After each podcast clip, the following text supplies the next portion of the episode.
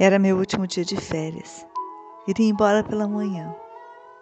Peguei o livro que uma amiga me emprestou para esses dias de folga. Sentei na beira da praia e comecei a ler. Não sabia que eram contos eróticos. Ah, o calor do final da tarde, o corpo lânguido. As descrições sensuais da história me deixaram com tesão. Olhei em torno e a pessoa mais próxima de mim não podia ver a minha cadeira. Enfiei a mão dentro da calcinha do biquíni e comecei a me tocar bem devagar. O livro descrevia o beijo, a língua que passava no pescoço, no bico dos seios, a mordidinha. A chupada lenta nos peitos, o entreabrir lento das pernas e a lambida que penetrava com a língua. Gozei na minha mão e adormeci. Acordei com a sombra de alguém no meu rosto. Era o rapaz que entregava as toalhas. O olhar fixo no meu sexo.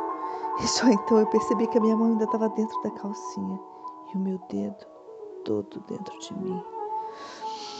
O olhar dele me excitou de novo. Estremeci.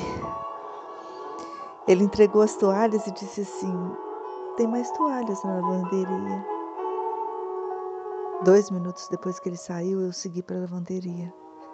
Ele estava sem camisa, descalço, lindo. Nossa, como eu ainda não tinha observado esse menino? Me deitou sobre uma pilha de toalhas e começou a fazer uma massagem bem lenta e sensual. Abri o livro em um conto qualquer e comecei a ler. Ele tirou meu biquíni, passou a língua em lugares que eu nem conhecia. Lento, ai, quase uma tortura. Alternava os dedos e a boca entre a minha boca, meus mamilos e meu sexo. Ai. Não me deixava pegar no pau dele de jeito nenhum, só mostrava. Grande, duro, eu, eu tava louca de tesão. Quando eu ia gozar, ele me deitou de costas na pilha de toalhas, entrou tudo. Com força. Ai, ai, ai.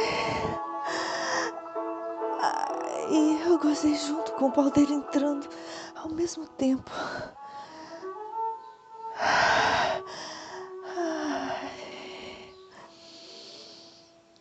Adiei meu retorno por três semanas.